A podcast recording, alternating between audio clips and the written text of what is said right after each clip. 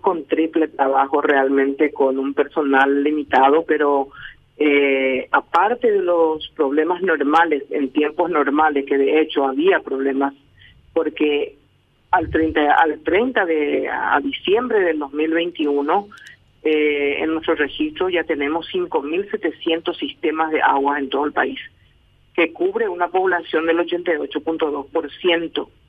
Eh, eso significa de que hay una atomización de prestadores, de los cuales el 80% son pequeños y el 20% es que son un poco medianos y más grandes. Estamos hablando desde SAP, juntas de saneamiento, aguateras privadas, comisiones vecinales, cooperativas, hasta municipios que son o proveedores o interventores de sistemas. Entonces, eh, hoy con la sequía se ha agudizado el problema de falta de agua, eh, sobre todo en el área metropolitana. Central tiene 660 sistemas de agua y el 100% de la población recibe agua a través del sistema con redes. Es la atribución del ERTAN. Nosotros solamente estamos con la regulación de los sistemas eh, que utilizan redes para la provisión de, la, de agua a la población. Doña Cristina. Central tiene mayor acceso a los medios de comunicación, a la, a la denuncia y estamos permanentemente este, encima de, de estos prestadores que muchos de ellos no pueden cumplir la continuidad del servicio las 24 horas, porque los pozos, los que tienen pozos, están resentidos por la sequía, porque también el acuífero Patiño tiene poca capacidad eh, de, renovación de recarga por la falta de lluvia, ¿verdad? Entonces, cuando es captación superficial, es un poco más eh, predecible, por decir. El SAP, su captación de agua cruda, metió más al medio del río y bueno, eh, de esa forma van salvando. Pero cuando se trata de pozos, pozos en zona crítica como central, la zona de Emboscada, la zona de Capucú eh, y otras zonas, Ciudad del Este, por ejemplo, en alguna zona de Alto Paraná, estamos teniendo serios problemas y estamos encima. La obligación de estos prestadores es un plan de contingencia.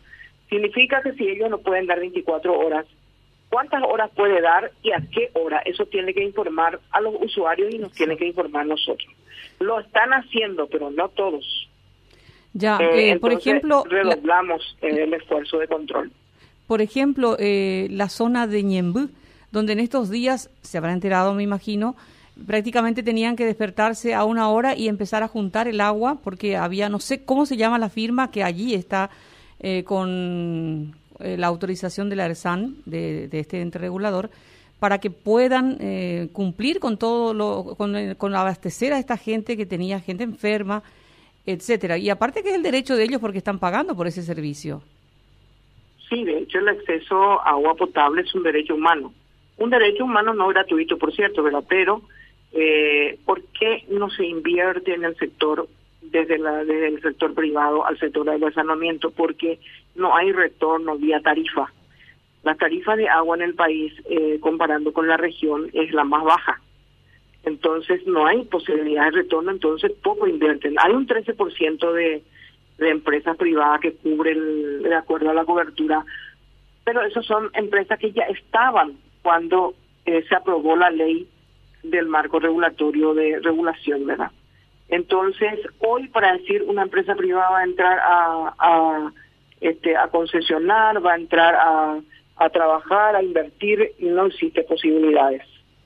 Eh, entonces, es la, la carga de inversión está muy sobre el Estado en sus diferentes niveles, nacional, regional, eh, departamental, eh, local, y también de varias instituciones y también sobre la comunidad.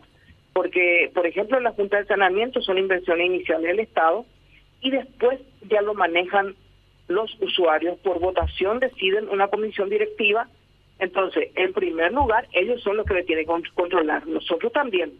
Pero si vos elegiste una comisión directiva, vos tenés que estar encima para que puedan cumplir el mandato que le dio la asamblea por los usuarios, ¿verdad? Esos son en caso de la Junta de Saneamiento.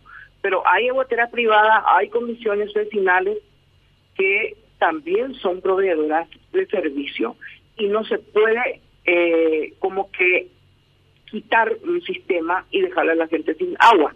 Por eso hay otras medidas que se toman, por ejemplo, y que sí no ha significado hasta hasta denuncia judicial y no ha significado muchas cosas el que cuando sistemáticamente hay infracción sobre mal servicio, nosotros tomamos algunas, recomendamos al Poder Ejecutivo algunas medidas, como por ejemplo la intervención cautelar, que alguna institución o persona interviene en el sistema por seis meses, prorrogable otros seis meses, hasta regularizar y después se le devuelve.